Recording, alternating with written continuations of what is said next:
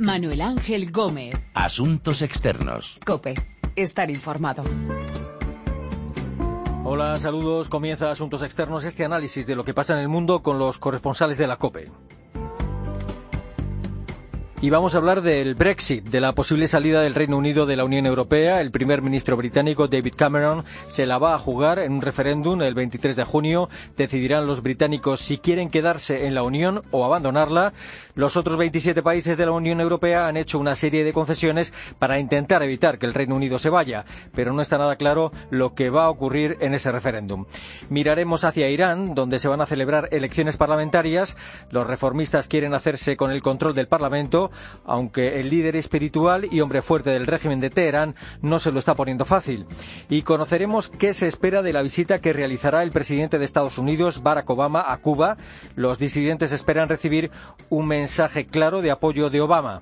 De estas historias vamos a hablar con nuestros corresponsales en Bruselas, Londres, Oriente Próximo y México y con el investigador principal para América Latina del Real Instituto Elcano. Y primero, el Brexit. We don't have a plan B, we have a plan A. Britain will stay in the European Union as a constructive and active member. El presidente de la Comisión Europea, Jean-Claude Juncker, dice que no hay plan B, dan por hecho que el Reino Unido permanecerá dentro de la Unión Europea. Se ha cerrado un acuerdo entre los británicos y el resto de los países de la Unión con una serie de concesiones para intentar evitar la salida del Reino Unido. Bruselas, Miguel Sánchez, saludos. ¿Qué tal? ¿Cómo estáis? Hola. ¿Qué concesiones han tenido que hacer los otros 27 países de la Unión Europea al Reino Unido para convencerles de que se queden? ¿Y, y van a suponer estas concesiones una discriminación para los europeos que no son británicos si llegan a entrar en vigor? Pues hay que decir que sí que se han hecho concesiones y que sí van a suponer una discriminación. Por eso hay quienes dudan ya de qué puede pasar si este acuerdo es llevado a la justicia europea. El acuerdo tiene básicamente cuatro puntos. Algunos de ellos serían más políticos, como por ejemplo reconocer que una mayor integración de la zona euro no perjudicaría a esos países que no tienen el euro como moneda. Y un lado más práctico es el del llamado freno de emergencia. Ese freno de emergencia permitiría al Reino Unido recortar la ayuda que reciben esos trabajadores europeos que acaban de llegar al territorio británico y que tienen bajos ingresos. Hasta que no lleven cuatro años en territorio británico, no percibirían las mismas ayudas que, por ejemplo, un ciudadano inglés. Para activar ese freno, el Reino Unido puede alegar, por ejemplo, que el número de trabajadores europeos que, están entrando en el país es demasiado elevado y pone en riesgo su sistema social, sus finanzas. Partir de ahí, una vez que lo ha activado, lo puede mantener activado siete años. Además, Londres también ha conseguido con el acuerdo arreglar otro de los problemas que arrastraba. Sería que lo arrastraba más de cara a la opinión pública que a sus propias finanzas, que es el de las ayudas por hijos. Algunos trabajadores europeos aprovechaban para cobrarlas pese a que su hijo ni siquiera residía con ellos. Ahora van a indexarse, o lo que es lo mismo, no se pagará lo mismo al niño que vive en Reino Unido que al que vive, por ejemplo, en Polonia. Como decimos, esa medida es más populista que real. Es más populista que otra cosa porque apenas costaba 25 millones de libras al año al presupuesto británico. Eh, ¿Qué países han sido los que han puesto más obstáculos, más pegas para este acuerdo? Pues podríamos decir que hasta el final ha habido dos bloques de verdadera oposición. Uno sería el de los países de centro-este de Europa, otro el constituido por Francia, prácticamente en solitario. El de Francia ha sido un poco más de cara a la galería, una oposición política, una oposición de cara a la historia, para mandar el mensaje de que ningún acuerdo con el Reino Unido pueda suponer un obstáculo para que el resto de países europeos que quieren seguir avanzando hacia una mayor integración puedan seguir haciéndolo. Decimos que es más de cara a la galería porque aunque los mensajes del presidente Hollande fueron todos en ese sentido, algunas fuentes consultadas afirman que era postureo y que de puertas adentro esa postura era más laxa. El otro bloque, el que sí que ha planteado un verdadero problema, tiene su lógica, es el de los países del este, del centro-este de Europa. Es otro que quienes cobran las ayudas por hijo teniendo su hijo fuera son principalmente polacos. Es el verdadero motivo de la oposición. Ciudadanos de esa nacionalidad, polacos, acumulan el 65% de las ayudas. Por ello, Polonia ha querido dar hasta el final la lucha por los ciudadanos. Al final se acordó un compromiso intermedio. Ese tipo de ayudas va a indexarse para quienes lleguen por primera vez y quienes ya las reciben tendrán un periodo de transición para ver cómo se reducen hasta el año 2020. ¿Este estatus especial que se le concede al Reino Unido conlleva algún cambio de los tratados de la Unión Europea? No hay que cambiar tratados, de hecho eso también supuso una pequeña batalla antes del Consejo, antes de la cumbre, aunque a la cumbre ya se había llegado con ese fuego más o menos apagado. Lo que sí se ha incorporado al acuerdo es que cuando en el futuro se afronte la necesidad de cambiar los tratados, se incorporará el espíritu de lo acordado aquí, ¿Qué significa eso? Pues algunas fuentes afirman que es simplemente un pacto de caballeros, una garantía al Reino Unido para mantener su estatus al margen de la Unión Europea si esa mayor integración que quiere la mayoría se refleja en ese futuro cambio de tratados. Y estas concesiones entrarán en vigor en el caso de que los británicos decidan quedarse en la Unión Europea, pero también tiene que dar el visto bueno el Parlamento Europeo. Se necesita el Parlamento Europeo porque se necesita modificar en algunos puntos legislación europea, correspondiente, por ejemplo, a la libertad de circulación de los, de los trabajadores. Necesita para encajar legalmente esas promesas reflejadas en el acuerdo con el Reino Unido. En principio no parece que vaya a haber ningún problema, aunque el Parlamento ya está haciendo su papel, reclama su soberanía, insiste en que nadie puede saber qué puede pasar en la tramitación parlamentaria, pero eso es de cara a la galería. El acuerdo está cerrado con el apoyo de gobiernos socialistas, populares y liberales y esos tres grupos acumulan una mayoría parlamentaria más que suficiente para aprobar la legislación necesaria. Sería impensable, por tanto, ver una revolución ante eurodiputados en contra de sus gobiernos nacionales. Más impensable aún cuando ya hemos vivido otras amenazas parecidas y siempre acaban prácticamente con el Parlamento bajando la cabeza.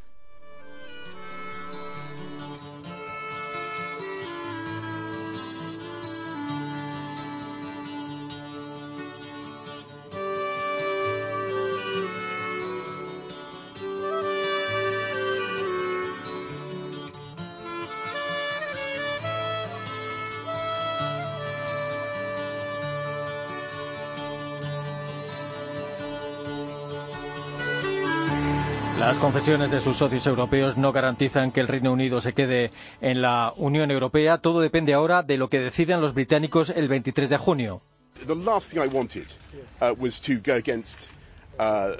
David Cameron or the government. But after a great deal of, of hard take, I don't think there's anything else I can do. I will be advocating uh, vote leave uh, or whatever the, the team is called. Y varios ministros del gobierno conservador ya han adelantado que van a hacer campaña a favor de la salida de la Unión Europea. Lo mismo ha dicho, acabamos de escucharle, el alcalde de Londres, Boris Johnson. Londres, eh, José Luis Concejero, saludos. ¿Qué tal, Manu? Saludos. ¿Qué tal? Eh, lo primero, eh, ¿qué dicen ahora mismo las encuestas? ¿Hay muchos indecisos? Eh, totalmente, totalmente. Además, la clave precisamente está en esos indecisos. Primero, entre la población, pero también indecisos en el Parlamento, que todavía no han decidido qué postura van a adoptar en esta campaña que ya ha empezado. Sí que es verdad que la tendencia en las últimas encuestas es que la permanencia está perdiendo adeptos y la opción de salir de la Unión Europea va sumando puntos. En las últimas horas eh, se están publicando encuestas. Un sondeo que hemos conocido del Daily Mirror asegura que el 51% de la población es pro-europea el 39 está a favor de la salida y con un 10% de indecisos. Pero ojo, es que también recientemente ha publicado otra, el diario The Times, que dice totalmente lo contrario y que dan un empate técnico. Ya sabes, Manu, que con esto de las encuestas en el Reino Unido y después de la experiencia con lo que pasó en las últimas generales en las que aseguraban que David Cameron no ganaba, hay que cogerlas un poquito con pinzas. El 23 de junio referéndum, ¿se sabe cuál va a ser la pregunta? ¿Se conoce el texto? ¿Y qué ministros del gobierno de Cameron van a pedir la salida de la Unión Europea? La papeleta muy sencilla, una pregunta clara, y es si debería el Reino Unido seguir siendo miembro de la Unión Europea. El 23 de junio los británicos tendrán que responder a esta cuestión tachando un sí o un no. En cuanto a los ministros que van a pedir la salida, eh, eh, en primer lugar, eh, Manu, diremos que David Cameron, en la medida de lo posible, ha controlado muy bien a su gobierno porque podría haber sido muchísimo peor. Finalmente, pesos importantes y euroescépticos también, como la ministra del Interior con mucha fuerza, como es Theresa May, o el de Defensa, Michael Fallon, eh, defenderán la permanencia, pero decimos, son euroescépticos y hasta última hora no se sabía muy bien qué es lo que podían hacer. De todas formas, hay varios eh, miembros del gobierno eh, que, David Cameron no ha podido controlar. Hablamos del ministro de Justicia, por ejemplo, Michael Gove, y varios miembros del gabinete que van a hacer campaña para salir de la Unión Europea. Hablamos de responsables de cultura, del responsable de trabajo, relaciones con Irlanda del Norte y también el encargado de las relaciones del gobierno con la Cámara de los Comunes. Son varios, no son muchos, tampoco eh, son eh, personalidades de capital importancia dentro del gobierno, pero sí que es verdad que ahora mismo ya están siendo capitaneados por el verdadero rival del primer ministro en esta campaña, que no es otro que compañero de partido, conservador, alcalde de Londres, Boris Johnson. Eh, ¿Qué partidos van a hacer campaña a favor de la permanencia en la Unión Europea? Pues primero hablaremos de los conservadores, que como ya sabes están profundamente divididos. Eh, las últimas estimaciones dicen que 105, 110, incluso 115 parlamentarios eh, podrían hacer campaña para salir. Hay mucho indeciso, estaremos pendientes. Por otro lado están los laboristas, que también están divididos, pero sí que es verdad que mucho menos. Y en este caso, eh, el 90% de los parlamentarios laboristas defienden la permanencia en la Unión Europea. Y luego están los nacionalistas escoceses y los liberaldemócratas, que también apuestan por la permanencia. Y luego por otro lado tenemos eh, a los nacionalistas de Farage a la cabeza eh, que llevan bueno muchos años haciendo campaña para salir de la Unión Europea. Eh, en cualquier caso el verdadero la verdadera batalla que tiene el, está dentro del Partido Conservador. La verdadera batalla de David Cameron es con su propio partido que es donde donde en estos momentos hay hay una gran escisión y donde hay muchos parlamentarios de ese partido que quieren salir de la Unión Europea.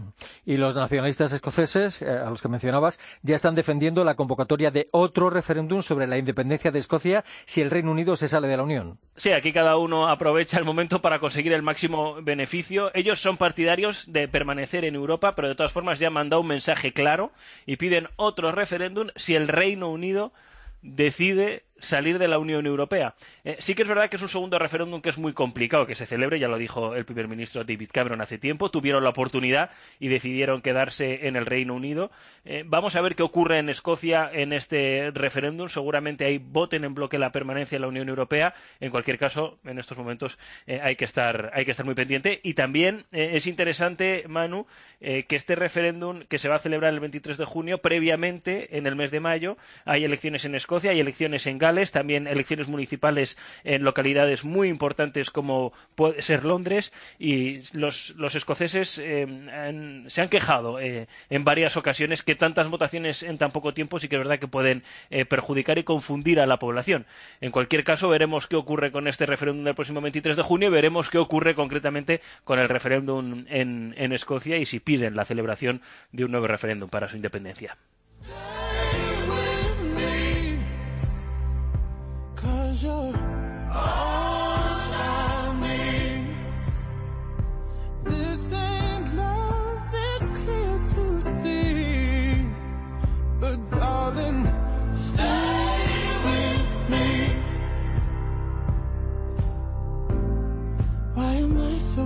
Los británicos decidirán el 23 de junio si continúan o no en la Unión Europea.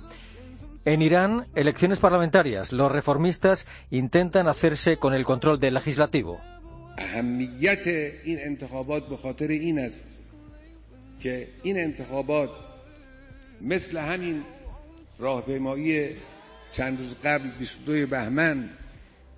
El líder espiritual de Irán, Ali Khamenei, está haciendo lo que puede para que el Parlamento siga en manos de los conservadores. Decía Khamenei que estas elecciones son importantes porque simbolizan la defensa de la revolución islámica y de la independencia del país. Hacía Khamenei un llamamiento a los iraníes para que participen en las elecciones del 26 de febrero. En Teherán está Miquel Ayestarán. ¿Qué tal? Saludos. Hola, saludos. Eh, ¿Qué, opciones tienen los reformistas en, estas elecciones iraníes? Bueno, eh, la verdad es que hay mucha mucha expectación, desde luego, por saber qué pueden hacer después de los dos años eh, eh, del presidente Rouhani. La verdad es que la gente y, los seguidores que, votaron en, en masa por, por este presidente moderado esperan eh, tener recuperar digamos el, control del, del, Parlamento para un poco consolidar las políticas aperturistas que se han llevado a cabo hasta el momento políticas cuyo máximo exponente sin duda ha sido el, acuerdo nuclear con, Estados Unidos no eh, a nivel exterior de momento eh, ha habido muchos cambios en estos dos años del gobierno de Rouhani, pero para poder consolidar esos cambios a nivel interior necesita un, parlamento, digamos, que esté a, su favor, ¿no? Y no el que, el que tienen hasta ahora, que es un parlamento en manos de, grupos más conservadores. Eh, son elecciones para el parlamento y también elecciones para la Asamblea de Expertos o el Consejo de Sabios. Eh, ¿Qué poder tiene el parlamento y cuál es el papel de ese Consejo de Sabios? Bueno, como siempre, cuando hablamos de Irán hay que tener en cuenta que aquí el, poder, el poder real, digamos, de, decisiones eh, realmente estratégicas importantes del país está en manos del líder supremo, ¿no? Está por encima de, cualquier parlamento y de, cualquier otra institución. Eh, pero bueno, digamos que a nivel práctico, a nivel del día a día, pues tienen, tienen la capacidad de, de, promulgar, de promulgar leyes, de, poder dar luz verde o, vetar a ministros, tienen, tienen funciones, digamos, en el día a día este Parlamento, ¿no? Eh, que le podría ser, pues, muy práctico al, al, presidente Rouhani para, para llevar a cabo algún tipo de, reformas internas. Y, y, las otras elecciones importantes, como dices, es el del Consejo de Sabios, que de este órgano va a salir eh, se supone, el próximo líder supremo del país. Eh, se celebran cada siete años, el actual líder es muy mayor, con lo cual se supone que, que pueden ser elecciones determinantes porque eh, dependiendo uno, una de estas personas que salga elegida en esta en esta asamblea podría convertirse en, la, próxima gran figura de, la República Islámica. Mm.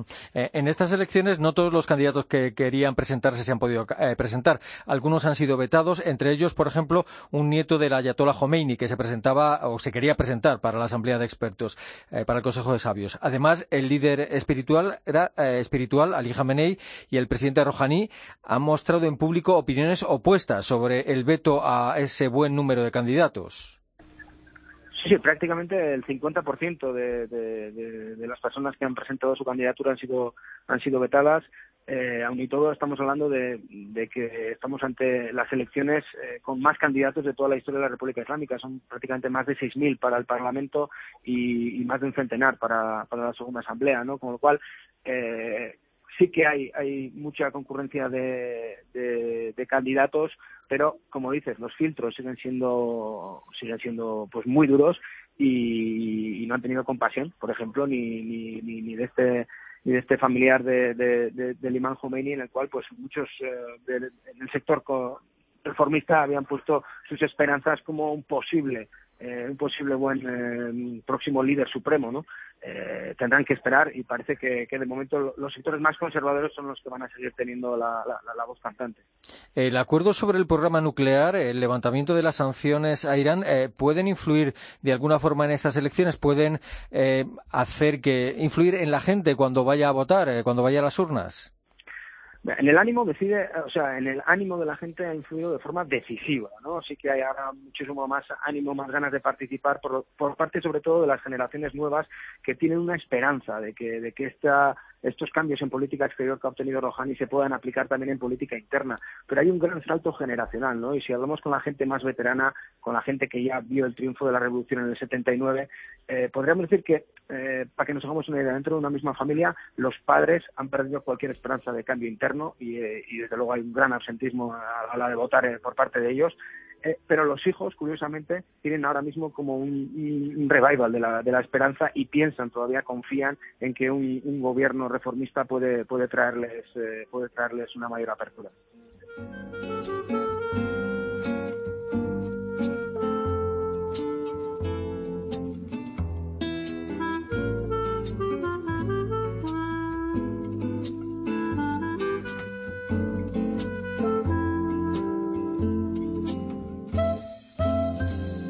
Mabel dejó el buzo con unas amigas y salió a bailar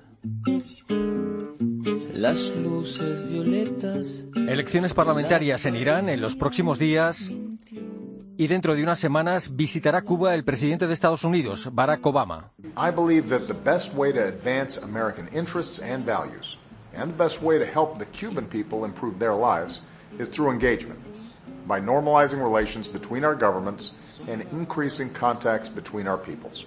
To the people of Cuba, nos vemos en La Habana. Nos vemos en La Habana, decía el presidente norteamericano en su mensaje semanal. Los disidentes quieren que en esta visita haya un mensaje claro de Obama de apoyo a los disidentes cubanos. Obama se va a reunir en Cuba con disidentes. María Berza, saludos. Hola, muy buenas. Hola. Eh, ¿Creen los disidentes cubanos que esta visita de Obama va a ayudar en algo a que se avance en el terreno de las libertades y de los derechos humanos en Cuba? Bueno, pues indudablemente la ven como un gesto muy positivo. La bloguera Joanny Sánchez, por ejemplo, lo ha calificado como un golpe irreversible al discurso de confrontación que, más allá de los avances que se hagan, pues ha marcado décadas de la isla. Hay que recordar que hace solo un año La Habana estaba todavía llena de esas vallas antiimperialistas donde se pintaba un Estados, eh, a unos Estados Unidos como el gran enemigo de la isla. Ahora, en cambio, pues lo que circulan por las redes sociales son memes en los que la imagen de del Che de la Plaza de la Revolución, por ejemplo, ha sido cambiada por la imagen del primer presidente negro de Estados Unidos. Sí son críticos, eh, como lo han sido en todo este proceso de normalización de relaciones. Eh, desde diciembre de 2014 son los grupos de disidentes más radicales, que son los que están en Miami, y consideran que este viaje de Obama a Cuba va a ser un espaldarazo a Raúl Castro. ¿Y, qué partido le pueden sacar, eh, por ejemplo, las autoridades cubanas a esta visita del presidente de Estados Unidos? Bueno, indudablemente Raúl Castro va a ser el gran anfitrión. En Panamá, recordemos, eh, se constató que pese a las diferencias entre Obama y Castro, la sintonía personal entre estos dos personajes era total, se cayeron bien. Y eso que el jefe de la Casa Blanca lanzó ya entonces mensajes muy claros en favor de las libertades civiles. Obama y Castro quieren pasar a la historia y este viaje lo constatará una vez más. El cubano, lógicamente, va a capitalizar la visita y va a decir que es un éxito de su nuevo modelo de socialismo.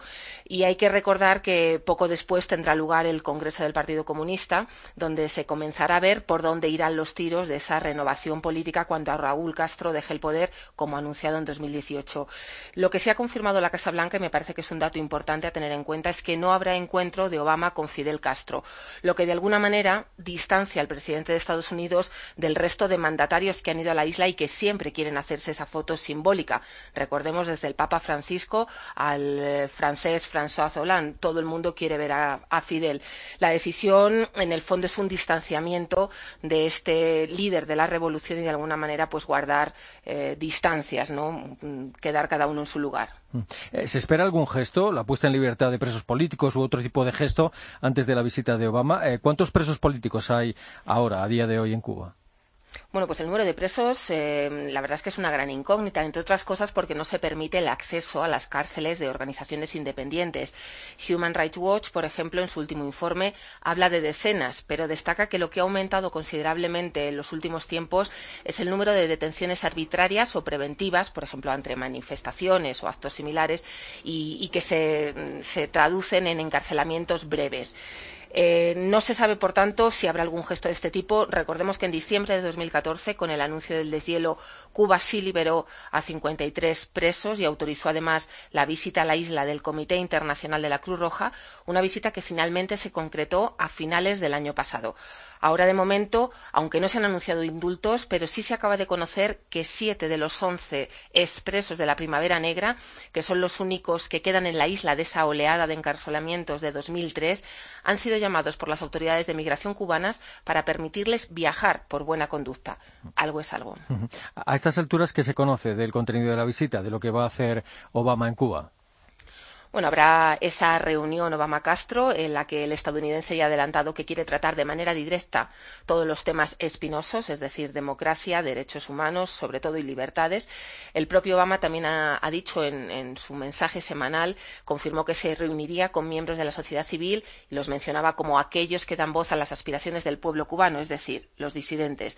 También se va a ver con empresarios, hay que recordar que el comercio es una de sus apuestas, y con cubanos de a pie. Eh, no sería de extrañar eh, alguna conferencia en algún foro universitario, aunque todavía esto no está confirmado, pero los jóvenes es un sector que interesa indudablemente Estados Unidos, e incluso, ¿por qué no?, una visita a La Habana Vieja, quizás en, en un tono un poco más turístico, como hizo, recordemos, el secretario de Estado John Kerry cuando abrió la Embajada de Estados Unidos.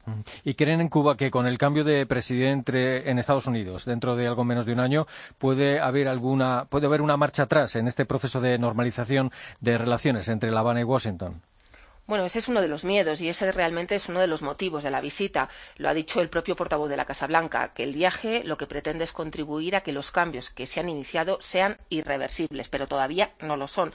La mayoría de los analistas, sin embargo, pues consideran que, es un camino sin vuelta atrás y que el hecho de que sea el, mm, el, próximo presidente de Estados Unidos, o sea, el hecho de saber quién, quién va a ser el próximo presidente de Estados Unidos solo influirá pues en la rapidez con que estos cambios iniciados puedan concluirse. Pero el miedo está ahí y pongamos un ejemplo, ¿no? Las medidas para revertir el embargo, que todavía sigue vigente, por ejemplo, igual que se han tomado eh, simplemente por decisión presidencial, pueden ser revertidas por decisión presidencial. Obama va a intentar que lo que eh, suponga este viaje es que cualquier decisión eh, contra las medidas que se han tomado ya pues eh, conlleven un costo político que nadie quiera asumir porque una mayoría de estadounidenses con unos matices u otros ve con buenos ojos esta nueva etapa de acercamiento seis de cada diez según una reciente encuesta.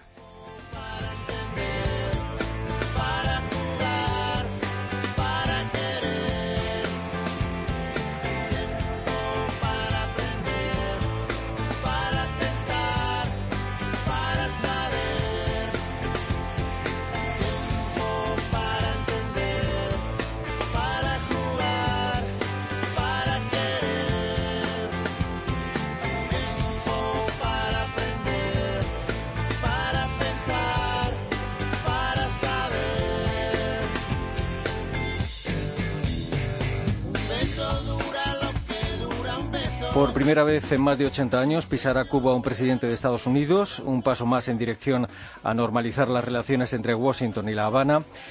Carlos Malamud, investigador principal para América Latina del Real Instituto del Cano. Saludos, buenas tardes. Hola, muy buenas tardes. Eh, esta visita de Barack Obama eh, hace que esa normalización de relaciones eh, sea difícil de parar, gane quien gane las elecciones presidenciales del 8 de noviembre en Estados Unidos.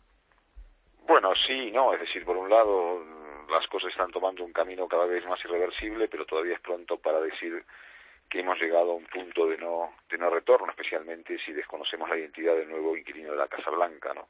Es decir, es verdad que se están dando pasos muy acelerados en esta dirección, pero sin embargo desde el punto de vista cubano, para hablar de una plena normalización de relaciones, lo que se impone es el levantamiento del embargo, lo que ellos llaman bloqueo, y esto es una prerrogativa de la que dispone el Congreso de Estados Unidos y no el presidente, ¿no? Entonces, ahora, punto de no retorno en, en la normalización de relaciones, probablemente sí, es decir, es difícil que el nuevo presidente dé marcha atrás en todos estos avances logrados en, en el último año, pero eh, pronunciarse con, de una manera rotunda sobre el tema es difícil y complejo eh, en, función todavía de que no sabemos la identidad de quién, quién va a ser el próximo presidente de Estados Unidos. ¿Y qué se puede esperar de esta eh, visita del presidente Obama en marzo a Cuba? Pues lo que se puede esperar es, eh, por un lado, un gran recibimiento por parte de la población cubana a Obama, mostrando de alguna manera el sentido del pueblo cubano respecto a Estados Unidos y, en especial a su presidente, sobre todo por el paso que dio en su momento de restablecer relaciones con, Cuba. Veremos cuál va a ser finalmente la respuesta del gobierno cubano y aquí la prueba de fuego va a ser si Obama finalmente recibe o no a representantes de la oposición política. Eh, yo creo que en este momento el único mandatario extranjero que podría dar un paso de ese tipo es precisamente Obama, eh, frente a los otros la diplomacia cubana puede repetir el mantra de, bueno, si, no, si te quieres reunir con ellos no hay visita y si no quieres pues se suspende, no pasa nada, pero eh, no recibir Obama sería complicado. ¿no? Ahora habrá que ver qué margen de actuación tiene la diplomacia de Estados Unidos frente a la, a la diplomacia cubana, pero eh, de todas maneras lo que sí va a haber que ver cómo se desarrolla es la respuesta del gobierno cubano en condiciones muy muy difíciles, ¿no? Es decir, por un lado, bien, Obama se entrevistará con, con Raúl Castro, no con Fidel, y esto es importante ya que por lo general buena parte de los mandatarios, por no decir todos los mandatarios latinoamericanos que llegan a, llegan a Cuba, peregrinan a ver a Fidel, es decir, rindiendo de pleitesía pero habrá que ver cómo se desarrolla el viaje de, Obama con otros compromisos oficiales. Eh, ¿Qué lectura se puede hacer precisamente de eso? De que eh, no se vea quizá con la figura más visible eh, primero de la revolución, luego del régimen cubano como Fidel Castro. Bueno, que esto es una visita de Estado y en ese sentido Obama tiene muy claras sus prerrogativas y sus limitaciones. Fidel Castro en este momento no es nadie en el orden jerárquico del aparato político de la isla, evidentemente que en términos simbólicos sí lo es, pero precisamente desde esa perspectiva de la simbología eh, el hecho de que Obama no vea a Fidel Castro es todo un reconocimiento de que el, las relaciones son de gobierno a gobierno. Eh, ¿Se ha notado alguna evolución, aunque sea mínima, en el terreno de las libertades y de los derechos humanos en Cuba eh, desde que comenzaran? Eh, bueno, ya me va a dar usted la respuesta. sí. Lamentablemente no.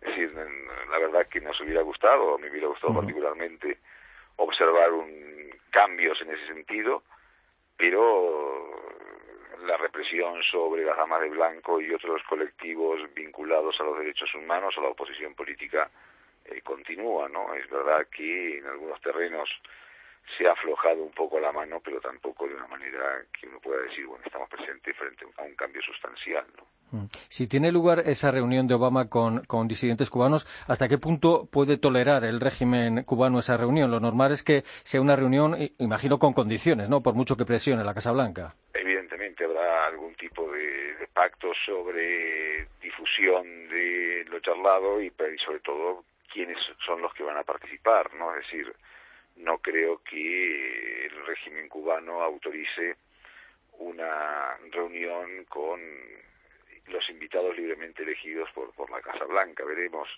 qué es lo que ocurre, veremos si esto es así o por el contrario, eh, finalmente la Casa Blanca acepta un esquema en el cual, bueno, Obama va a tener una reunión con participantes de la sociedad civil, esto es muy amplio, aquí cabrían algunos eh, disidentes, algunos opositores, eh, desde la perspectiva del gobierno cubano, eh, Obama no se reunió con quienes no existen, desde la perspectiva de la Casa Blanca, Obama podría sacarse algunas fotos con los opositores y entonces eso sería lo que se difundiría, ¿no? Pero eh, es un tema complicado y hasta que no quede claro en la agenda cómo se va a resolver, es, estamos hablando de puras especulaciones. Mm. Eh, ¿Cabe esperar una campaña de detenciones previas de disidentes, como ha ocurrido en otras ocasiones similares en Cuba, o, quizá todo lo contrario, algún gesto de, las autoridades cubanas? No sería descartable ninguna de las dos cosas, es decir, no sería descartable, por un lado,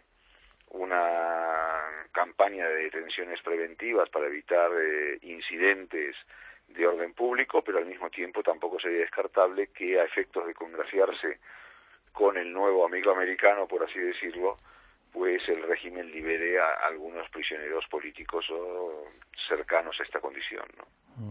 Una última cuestión le quería plantear. Eh, ¿Cree usted que la falta de un gobierno que funcione plenamente aquí en España está impidiendo que, este país juegue un papel más relevante en todo lo que está ocurriendo y todo lo que va a ocurrir en Cuba? No, no creo. Es decir, España tiene una presencia sólida en, en la isla. La embajada española en La Habana sigue funcionando eh, a pleno rendimiento en función de las limitaciones actuales, pero que no afecta el desarrollo. Pero sobre todo lo que es más importante es que España tiene una presencia importante tanto desde el punto de vista económico como no económico. Desde el punto de vista económico tenemos ahí una colonia de, empresarios y empresas que están hace más de 20 años algunas y que conocen perfectamente la forma de hacer negocios, la forma de operar en la isla, el know-how, saben con quién relacionarse para cada una de las cuestiones y esto en el momento en que se abra la economía cubana va a ser un, un input muy importante en manos de las empresas españolas, input que no tienen la mayor parte de las empresas de otros orígenes, ¿no?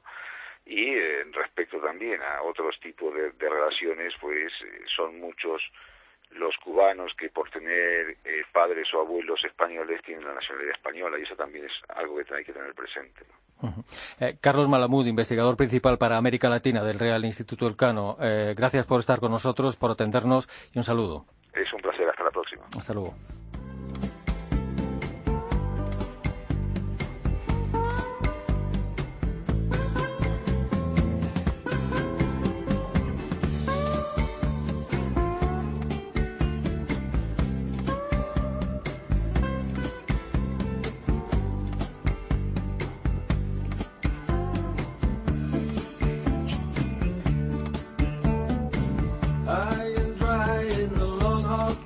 La visita de Barack Obama a Cuba en marzo, las elecciones parlamentarias en Irán y el referéndum del 23 de junio sobre la permanencia o no del Reino Unido en la Unión Europea.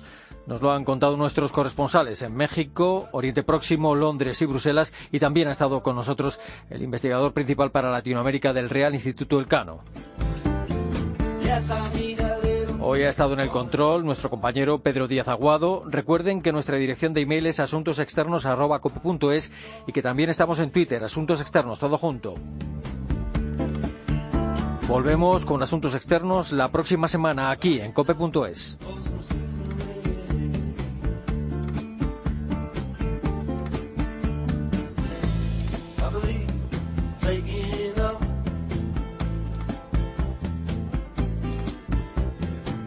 Yes, I need